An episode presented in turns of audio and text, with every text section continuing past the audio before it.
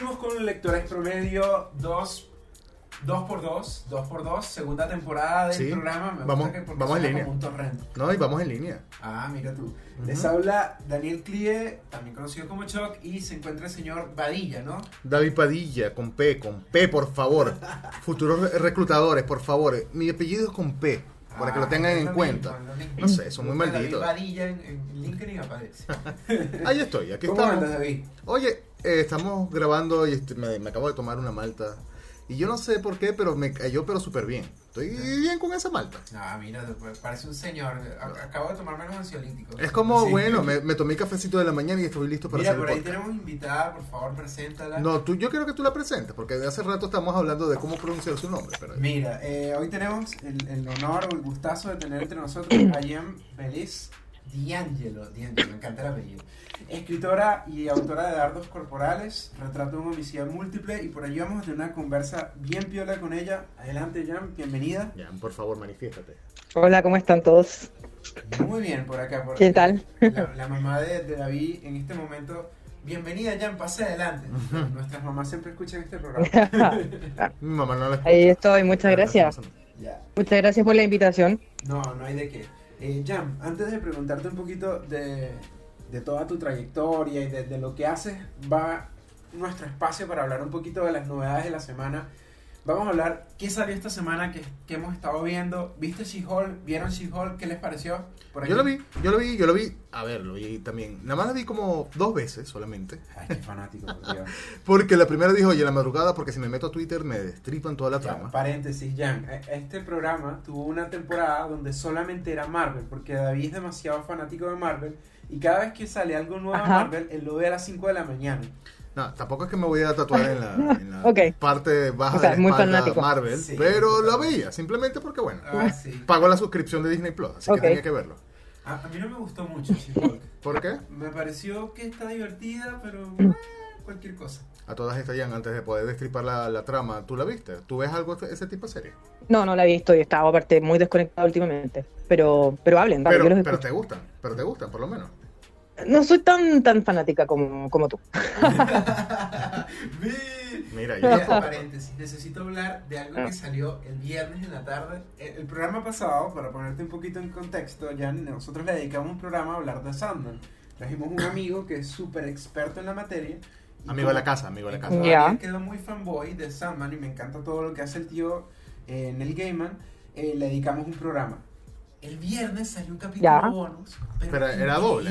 ¿Por qué era doble? Porque decían que era doble. Porque el capítulo tiene dos historias. Uno es como.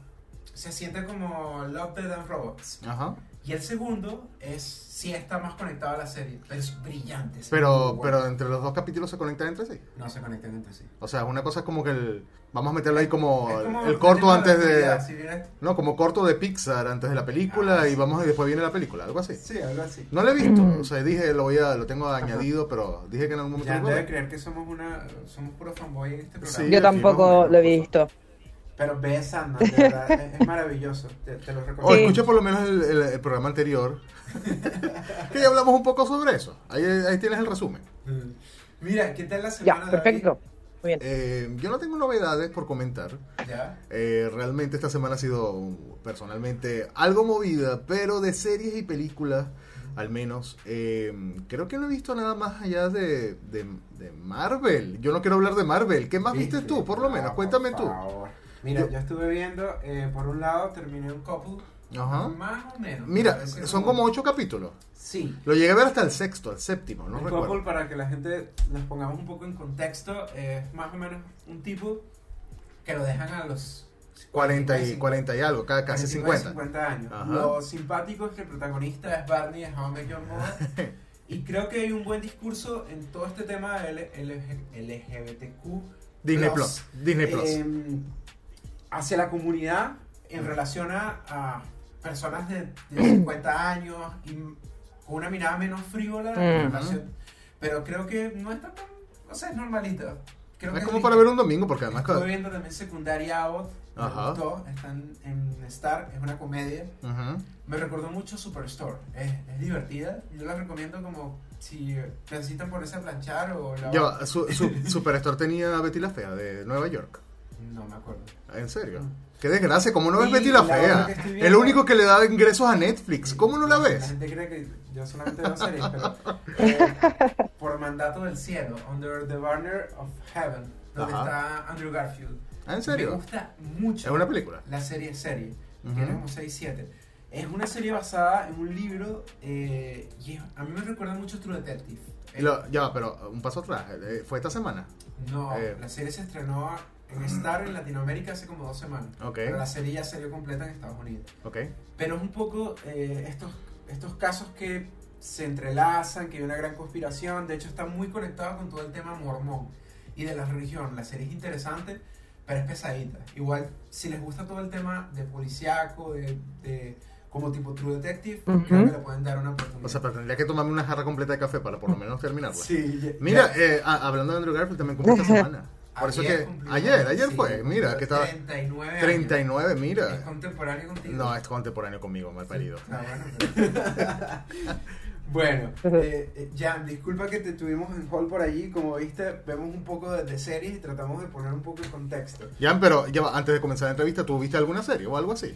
Eh, ¿tú, tú te has puesto al día con algo? Sí, Recientemente. ve- ve- veo, ve- veo algunas series, sí, pero últimamente he estado como muy desligada de eso porque estoy estuve trabajando mucho en una novela, entonces poco tiempo tenía, la verdad. Por ejemplo, Sandman no la he visto, pero también. es, una completo. serie, el Cagüín completo. Eh, ¿Cuál fue la última? Ya ni siquiera me acuerdo. Ni siquiera me acuerdo. Pues Estoy, eh, últimamente he, estado viendo una, después me paso a otra y no, no, no he terminado, no he tenido como el tiempo de enfocarme, como honestamente. Pero suelo buscar series policiales, siempre, de carácter policial. Mira. Algunas que no son tan Mira. conocidas, otras que son más conocidas, pero busco, busco como esa, esa temática siempre. Suena que eres fanática de las cosas Noir, de, de todo este tema que... que- Sí. Bien, Sí. eres de las mías.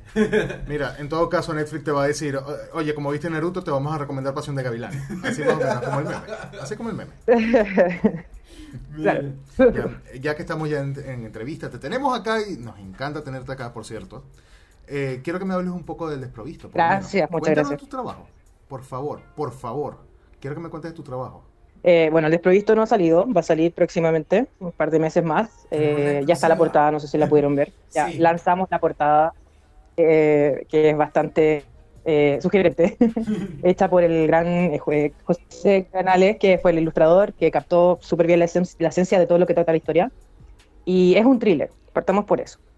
Es un thriller eh, que, que trata sobre bueno, la historia de un, de un chico, de un hombre de 30 años, que sufre un, o padece un síndrome que se llama síndrome de Cotard. No sé si les suena como síndrome porque existe.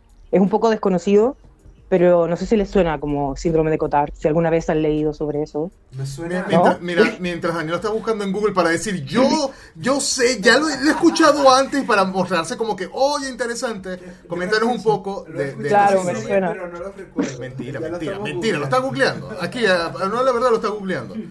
Pero yo quiero que tú digas además. bueno, no eh, te cuento más o menos de este, qué, sino- de qué trata, como Sí, palabra sí. en palabras sencillas, les puedo explicar más o menos de qué trata el síndrome. Eh, las personas que padecen es un síndrome netamente psicológico, eh, creen que están muertos o que se están muriendo. Entonces empiezan a somatizar ahí y pasan por ciertas etapas de alucinación visual, táctil, olfativa, y de verdad se convencen de que se están muriendo, de que los, los órganos le- les, les dejan de funcionar, eh, y bueno, hay una completa desconexión con el mundo, por así decirlo, eh, porque somatizan absolutamente todo lo de este síndrome. De hecho, también se llama el síndrome del zombie, por lo mismo. Son como almas en penas, atrapadas en la vida. Entonces es, una, es, es bastante interesante, porque este tipo se le va gatillando de a poco, más encima eh, vive en una familia que es muy disfuncional, y, y más encima hace clases, y es un escritor frustrado. Entonces hay muchos elementos ahí que van, van, a, van a abordar la muerte eh, desde distintas maneras, como conceptos. Más figurativa, Ok. más literal, eh, hay suicidio. eh, es una novela bien oscura, la verdad. ¿En ¿Cómo suelen ser mis novelas? ahora en, en la producción de este libro? Eh, la etapa de la corrección final, por así decirlo, eh, ya está, digamos, Ujú. completo. Eh, solo queda la diagramación y todo este proceso que es un poquito lento de tirarlo a imprenta, etcétera, etcétera, pero ya está, está casi listo.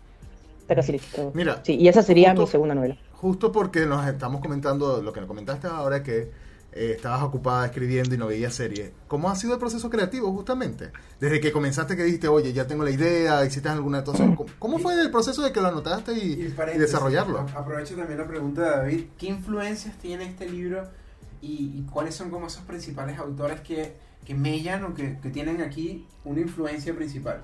Bueno, respecto a mi influencia, yo creo que mi, mi obra se ve muy como reflejada por la obra de Edgar Allan Poe. Es como yo siempre he dicho que Edgar Allan Poe es mi copiloto, eh, pero también son influencias muy variadas, eh, muy variadas, eh, muchos clásicos en realidad, porque también me gusta mucho Kafka, todo esto de del existencialismo, en eso son un poquito más densas, digamos, como en cuanto al mensaje. También me gusta mucho Cortázar, todo lo que es lo, lo fantástico. ahí estarían las influencias y, y, el proceso creativo, bueno, partió hace seis años atrás, cuando terminé la novela que publiqué, Dardos Corporales eh, se me ocurrió esta idea, eh, me gustan, me atraen mucho los síndromes a mí. Eh, todo lo que es como más de novela psicológica, de explorar un poquito la mente de los personajes. Y ahí partí, bueno, soy de ese, tipo de escritores que planean todo. Entonces la bosquejé, trabajé mucho tiempo creando los personajes, perfilándolos.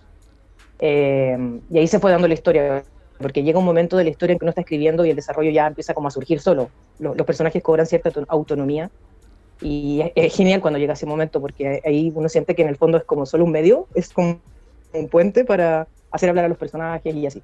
Y ahí fue tomando, eh, eh, la, historia fue tomando forma y, me tomó mucho tiempo, porque también la dejé un tiempo ahí eh, parada, me puse a hacer otras cosas, después la retomé, etcétera.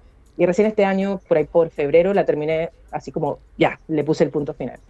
Jan, mira, pasa algo que, no sé, como, como estos actores de teatro, que de repente no sé, van a, siempre que van a presentar algo nuevo, pese a que lo han hecho 10.000 veces, han hecho una obra, eh, les da como nerviosismo presentarla, o en esos nervios de principalmente.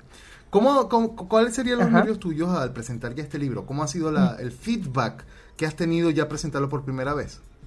Eh, estamos hablando de este libro que va a salir, ¿no? Sí. Sí, claro. eh, porque no lo he presentado, solo, solo lanzamos la portada. Eh, mucha gente me ha preguntado y sabe más o menos de qué va la historia. Eh, pero yo creo que los nervios, los principales nervios siempre son el tema de que ya le estás entregando la historia al lector y pasa a ser del lector. Tienes que estar dispuesta a escuchar todo tipo de, comentarios, críticas, etcétera. Y eso, eso es lo que cuesta en el fondo, como despegarse un poco de la historia y dejar que ahora el lector vea en el fondo todo lo que tú quisiste generar y ver si funciona y, ver también qué tal, qué tal va a pegar la historia, eh, si van a ver todas esas cosas que tú trataste como de decir entre líneas, eh, si, van a empatizar o no con los personajes y cómo se van a cómo les va a llegar el síndrome también. Que es un síndrome súper complejo, en el fondo. Pero yo creo que esos son los nervios siempre. Eh, el tener que, bueno, hablar de la historia también, sin tirar spoilers, eh, tratar de presentarla bien, que interese, y ver qué pasa ahí también. a mí me da mucha ansiedad esa parte del proceso de, ya, vamos a presentar el libro, lo vamos a lanzar, la gente lo va a empezar a leer, pero me interesa mucho también recibir todo este feedback que se da cuando, cuando uno ya suelta una historia. Jan, ¿podrías contarnos un poco de tu primera novela y, y si también tiene una temática parecida? ¿Cómo fue esa, esa experiencia de una primera novela en contraste con esta segunda que ya tenía quizás el proceso más claro, ¿no? Sí, sí, porque la otra también fue escrita hace mucho tiempo atrás eh, y era la primera novela que yo escribía. Eh, como te digo, siempre, siempre me ha llamado la atención todo lo que es novela negra, novela policial, el thriller, todo lo que es el suspenso, todo lo que rodea el suspenso. Y la primera novela que se llama Dardos Corporales, Retrato de una homicida múltiple, fue también un proceso muy complejo porque tenía que meterme en la mente del psicópata y narrar desde ahí. O sea, no desde él, digamos, como el narrador, sino que eh, el narrador omnisciente, hablando a través de este personaje que también tiene un síndrome, pero en ese caso yo inventé el síndrome.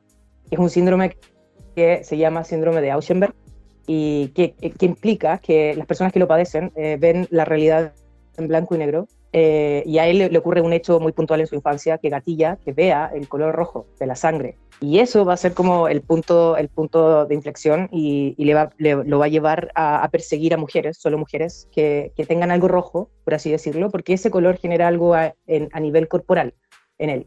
Por eso dardos corporales en el fondo es como que yo, me imaginaba que lanzaba un dardo a su víctima y así, pero genera como toda una percepción, aparte él es un fotógrafo, eh, y esta historia está eh, construida en, Praga, principalmente. Ese es el escenario eh, donde parte, donde está el personaje, y de ahí se va trasladando a, a, París, a Londres, y después vuelve a Praga. Pero en el fondo él lo que está buscando como personaje es llegar a una exposición final de sus fotografías que tienen relación con estas víctimas que en el fondo de las víctimas va sacando como eh, ciertas partes, ya sea, por ejemplo, las muñecas, porque le, cautivaron las uñas rojas, eh, ciertas partes, fragmentos, y esos fragmentos los va recolectando como si fuese un coleccionista, de manera obviamente muy, muy psicópata, eh, y anhela llegar a, a esta exposición final, digamos, en donde van a estar todas sus víctimas ahí fotografiadas o partes de sus víctimas. De eso se trata, es una novela negra porque no hay despliegue policial. Eso no podría definirla como una, una, novela policial porque no está el detective, no está esta fórmula típica y clásica de la novela policial, sino que es una novela negra. Ya, me llama mucho la Esa es la primera y... disculpa que te interrumpa, que te gusta mucho todo este tema, primero, como, como ya habías señalado, el tema psicológico y también te gusta mucho jugar con, con los matices y la oscuridad de los personajes, ¿verdad? Sí, muchísimo. Muchísimo, creo que ahí hay harto material. Todo el tema como de la mente, de cómo funciona, cómo piensa un psicópata, eh, ponerse un poco en su piel, meterse en su piel, eh, me, interesa mucho. Y como te dije también el tema de los síndromes, como cómo, cómo actúa una persona que carga con un síndrome, cómo ve la realidad, cómo la percibe y cómo se relaciona también con el mundo. ¿cómo, ¿cómo ha sido la recepción hasta ahora? Eh, no, no, digamos de la obra justamente porque está en proceso todavía, pero de esa primera obra tuya, ¿cómo fue la recepción del público, o por lo menos de lo que finalmente llegó al libro? Mm. Fue bastante buena, fue bastante buena, recibí mucho feedback en su tiempo. Esta novela se publicó en 2015, han pasado ya como siete años, por ahí. O sea, como siete eh, años, una se, pandemia, se dio que justo coincidió un social, de todo ha pasado. Claro. Poquitas cosas, poquitas cosas, ¿no? Eh, pero no, fue, una, muy buena recepción. Ah, la, lástima es que la, editorial que la publicó es una editorial que se acabó, que está extinta, entonces ya no está en circulación, por así decirlo. Pero en ese tiempo estuvo en varias librerías acá en Chile, eh, lo pude presentar en la FILSA, es una feria bien grande. Eh, fue como muy bonito el proceso, me sentí también muy como acompañada en ese proceso por los mismos lectores Em, y mi idea, mi plan, obviamente, es después de sacar El Desprovisto, que sería mi segunda novela, eh, sacar una reedición, porque creo que debería volver a circulación, porque siempre, siempre se espera que llegue a más gente, ¿no?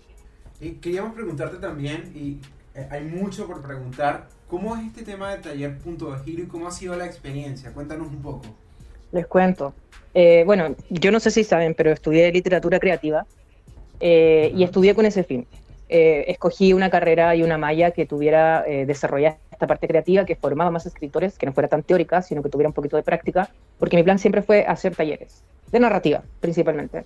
Y mm, bueno, partí en eso, hace muchos años atrás también, en el 2012, partí haciendo talleres y después ya en 2015 decidí independizarme y, y me metí en este taller, que es mi, bueno, que fundé en el fondo este taller que se llama Punto de Giro, y llevo, bueno, todo este tiempo eh, haciendo, haciendo talleres, eh, formando escritores, eh, enseñándoles ciertas técnicas para construir un texto más efectivo.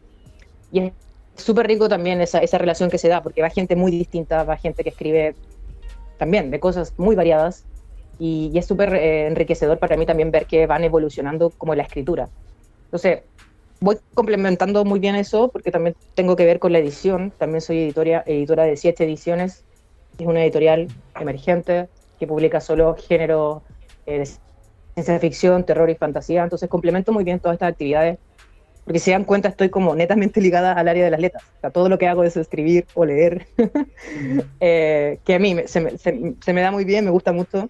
Pero el taller es interesante, lo que, como, como, les digo, eso que se da de que va mucha gente muy distinta eh, y todos también como con ganas de aprender. Hay gente que tiene ya una calidad literaria impresionante, hay otros que están recién comenzando, entonces ahí hay que ir viendo eh, cómo entregar esas herramientas que en el fondo son puras técnicas narrativas que los invitan a hacer textos más creíbles, más efectivos y todo eso.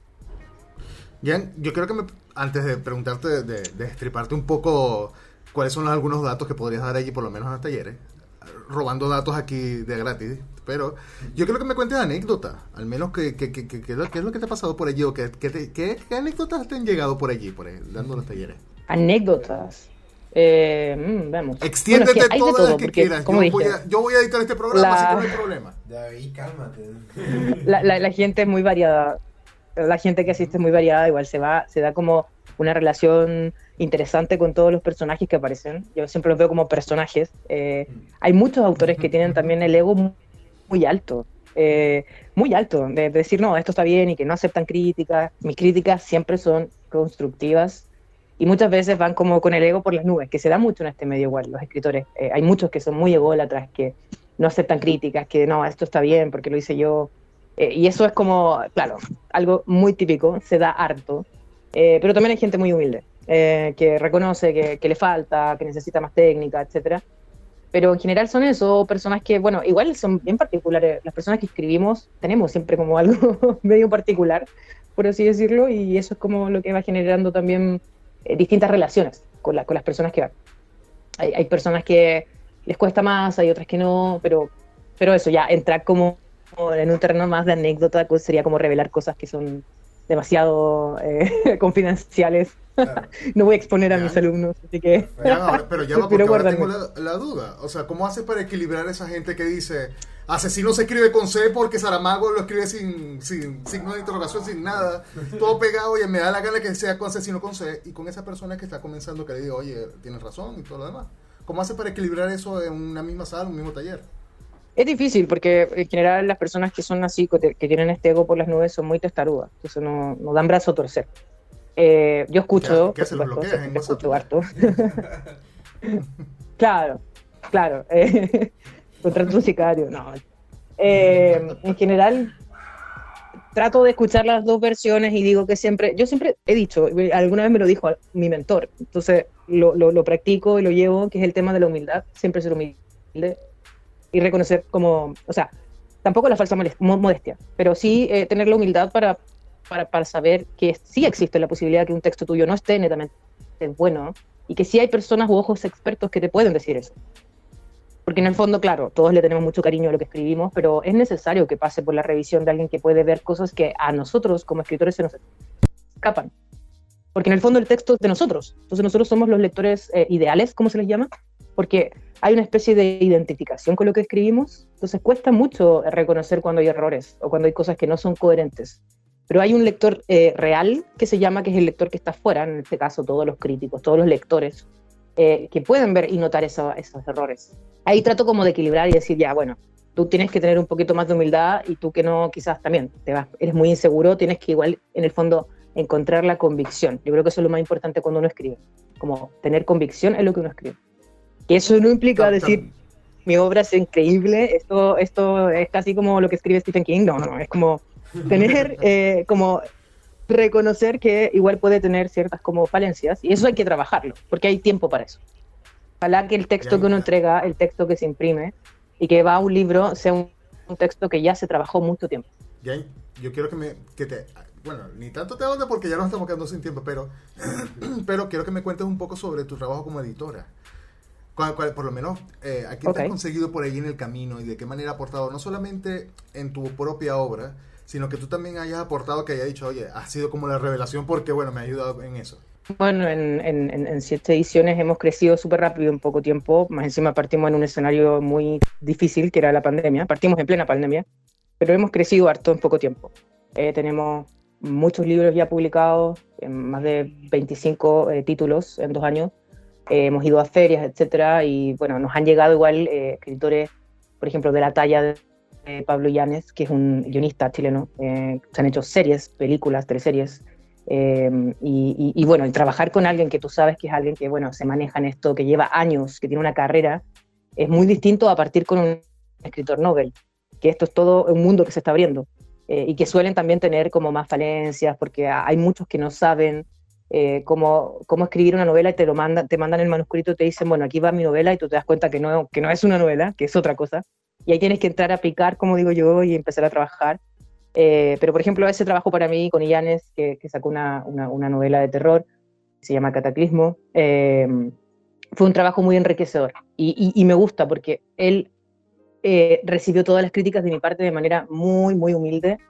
Y yo, claro, uno, uno, podría hacerse la idea de que porque son personas que ya son experimentadas, que son famosillas, por así decirlo, van a ser como más displicentes y no, nada que ver. Eso fue como algo bien enriquecedor. Y lo otro es que es interesante también ver historias tan distintas entre sí, porque me llega terror, nos llega ciencia ficción y fantasía, y son todas muy distintas, los autores también. Hay autores que son más jóvenes, eh, hay autores que ya tienen varias como publicaciones a su haber y hay otros que están empezando, entonces el trabajo también es muy entretenido. Es muy entretenido y, es también complejo. O sea, tener que tomar un texto y tratar de dejarlo en su mejor versión es algo bien, bien complejo. Jan, yo quiero preguntarte, de, tanto de tu trabajo como editora, como en los talleres, ¿ha salido algo de más allá de una relación de, digamos, de, de digamos, de profesional y han salido como que, bueno, han terminado, no sé, bebiendo en algún bar por acá en Santiago o alguna parte. bueno, pueden terminar comiendo o también tomando té, también pueden hacer, no sé. Sí.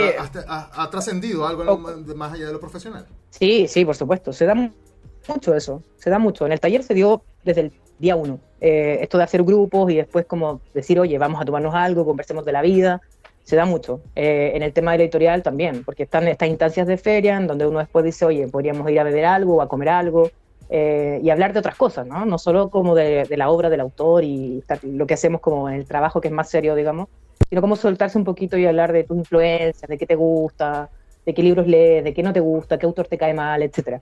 Se da mucho, se da, se da la verdad. Pero ya va, de ese tipo de conversaciones has salido, oye, como what que te abrió la mente y tú dices, ¿cómo, cómo diablos no había pensado en eso antes? ¿O cómo, cómo vi esta, no había visto esta película o este libro? ¿Ha salido algo así para ti? Eh, en general sí, eh, pero es relativo. En realidad es relativo. Siempre uno está tratando de compartirse gustos, eh, ya sea musicales, audiovisuales, etcétera, de libros. y sí, en general, por ejemplo, cosas más que están, que están ahora, por ejemplo, como ya libros que están pegando ahora, de repente uno dice, oh, yo no sabía que existía tal autor o yo también, eh, autores que, ahora, por ejemplo, como Mariana Enríquez, que está como en el boom, como todo esto que es el, el, terror latinoamericano, argentino, eh, también se le ha traspasado a muchos, porque a mí me gusta, eh, a muchos alumnos, a muchos autores, oye, léete a esta chica porque es increíble, y oh, sí, y ahí descubren todo un mundo y se pasan a otra cosa, etcétera. Se da, se da mucho eso, de intercambiar como gustos. Quería preguntarte, y para ir cerrando ya, dos cosas. Uno, ¿qué opinas de este boom de de consumo literario a través de las redes sociales, ya sea Bookstagram, BookTok. Y segundo, ¿cuál es el futuro? ¿Qué te gustaría proyectarte como escritora? ¿Cuáles son esas metas que vislumbras a, a largo plazo? Como, oye, me gustaría que me adaptaran en una serie, quiero hacer una serie de libros, no sé, un, asesino serial o un policía que, que, se desarrolle en tres libros. Cuéntanos. Eh, a futuro, bueno, me gustaría mucho, eh, eh, es como uno de mis sueños, podría decir, eh, que alguna de, mi, de mis historias, de mis novelas, la hicieran serie. Sobre todo ahora que estoy como metiéndome mucho más en lo policial, policial, como de real policial, eh, que la llevaran a serie. Eh, me encantaría. Así, o por último, que la hicieran, la, la, la, traspasaran o la, la, convirtieran en un guion, en un guion primero, para ver cómo quedaría. Y, y, que fuera serie, porque trato siempre de ser muy visual y siempre cuando estoy escribiendo me estoy, estoy viendo la película, estoy viendo la serie, eso me gustaría mucho. Eh, cualquiera, la que va a salir, hay otra que tengo ahí, y uno siempre está con proyectos, digamos. Me encantaría que hicieran eso. O incluso un corto de algún cuento. También es algo que me llama mucho la atención, cuando, como un cuento más breve, digamos, que hicieran un corto. Pero sí, verlo como visualmente, en el fondo, verlo ahí en pantalla, me encantaría. En cuanto a mi historia. Y la primera pregunta no te, no te entendí bien lo que dijiste. Si me la puedes repetir. Nadie le entiende, nadie le entiende a Daniel, tranquila, Jan, nadie le entiende. ¿Qué opinas un poco de todo este literario de, consumo de libros en redes sociales, como por ejemplo Bookstagram, BookTok o incluso los mismos Booktubers? ¿Qué opinas acerca de ese fenómeno? Creo que ayuda mucho a difundir la literatura, mucho. Eh, en los puntos que, que, puedo destacar es que sí, que hay un auge ahora, hay un boom también. Hay muchos, hay muchos. No todos son, eh, eh, ¿cómo se llama? Lo suficientemente como serios, por así decirlo, como para eh, hacer una reseña o para difundir una obra. Hay otros que sí, que hacen muy bien su trabajo y que sirve, como te digo, para que ciertos libros lleguen a más personas. Eh, me gusta cuando, porque yo siento que la, lectura es subjetiva.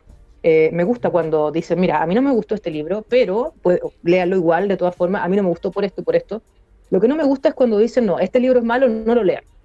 Porque en el fondo eh, hay, hay tantos libros, hay variedad de lectores, eh, entonces no me gusta cuando ponen esa imagen en el lector de inmediato, como no, este libro es malísimo, no lo lea. Eh, puedes dar tu opinión, por supuesto, eres libre de eso, pero siempre dejando la posibilidad o diciendo, a mí no me gustó. Porque eso también, como te digo, la, lectura para mí es muy subjetiva. Hay libros que son obras maestras y tienen críticas terribles. No, esto es malísimo y qué sé yo. Entonces es muy subjetivo y, todo, y los dos pueden tener la razón en el fondo.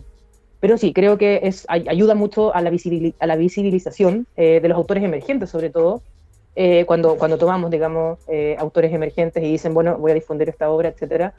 Y eso es muy bueno, porque lo que hace falta siempre es eso. Cuando, sobre todo cuando eres un escritor emergente, no tan conocido, con una, trayectoria más cortita, cuesta mucho que tus libros se vendan y que lleguen a varias personas, porque uno va directo a los que ya conoce, ¿no? A los consagrados. Es difícil que alguien se meta a una librería y diga, no, quiero el libro de tal persona X, que no sé, es su primer libro de una editorial pequeñísima, es muy difícil. Eh, y, no va, y por lo mismo, no están nunca en vitrina, etcétera. Entonces creo que sí, estas son vitrinas muy importantes para difundir la literatura. Esa es mi opinión, en general. Perfecto. Jan, yo quiero eh, que nos digas, mira, si yo soy un, eh, un ex editor de, no, era productor de obras de teatro, vivo en un edificio y escucho este podcast, mi vecina es Selena Gómez. Y yo digo, oye, quiero, quiero invertir en, en Jan porque me encantó, escuché este podcast y la, escuché y quiero. ¿Dónde te podemos conseguir, en todo caso? ¿Dónde te podría yo conseguir siendo ese productor? Cállate, no digas la referencia. Ah, ¿dónde me pueden contactar? Bueno, está la página de los talleres que es www.taller.degiro.cl. Eh, ahí y bueno, están todos los talleres, los tipos de talleres, las diferencias, eh, los valores, toda la modalidad. Y ahí sale el correo que ustedes pueden escribir y ahí se responde con todas las dudas, etcétera. También por siete ediciones, en www.siete ahí están, digamos, todas las obras que publicamos. Estoy también como autora, porque voy a publicar bajo ese sello mi próxima novela, que espero que sea en octubre de este año. Eh, y bueno, está mi, mi Instagram, mi Instagram eh, y que claro, no está abierto, es privado, eh, pero de todas formas yo respondo los mensajes y ahí veo quién y qué, sé yo. Eh, y eso, y eso, próximamente va a estar ese libro, va a salir a la venta y vamos, como, como les dije al principio, va a ser una revisión de dardos corporales para que vuelva a estar en circulación. Y en general siempre estoy en las ferias con Siet, eh, me pueden ver por ahí, hacemos ciertos lives, presento libros, así que de que estoy, estoy. Me pueden encontrar, digo. No me voy a esconder. Mira, desde ya te comprometo para que te vamos a, cuando ya publiques el libro, te vamos a tener por acá para que nos cuentes además cuando ya Netflix te compre los derechos. Antes de que Netflix te compre los derechos, porque no puede ser que ah, buenísimo. después. Ya, por favor. Sí, porque después ya no los, los voy a ignorar completamente. Sí, así por completo. O sea, ¿Quiénes son estos? no. ya, ya, hemos tenido algunos, un par de escritores del Sitch. Eh, de hecho, una de las, de las, personas que entrevistamos fue a, Leonardo, fan de Leonardo, de sus libros. Y, y nada, eh, por aquí de verdad agradecidos porque hayas pasado por acá y te invitamos también para la secuela para tener la, la, exclusiva antes de que, de que salga el libro, ¿vale? Vale, genial, muchas gracias por la invitación. lo pasé muy bien, lo pasé muy muy bien, así que, así que gracias por considerarme. Eso. Eh, aquí se despide Choc. Daniel, eh, ¿dónde pueden conseguirnos, David? en lectorespromedio.com. Y Lectores Promedio en Twitter y en Instagram. Y en Facebook, en Internet, Facebook, Lectores Promedio. ¿Quién usa Facebook? Nadie usa Facebook, pero allí está todavía. Y en MySpace también. Sí, no, yo, creo que MySpace no puede ser, pero puede ser que esté. Mira, nos despedimos, David Padilla por acá también y será hasta una nueva oportunidad. Eso, chao.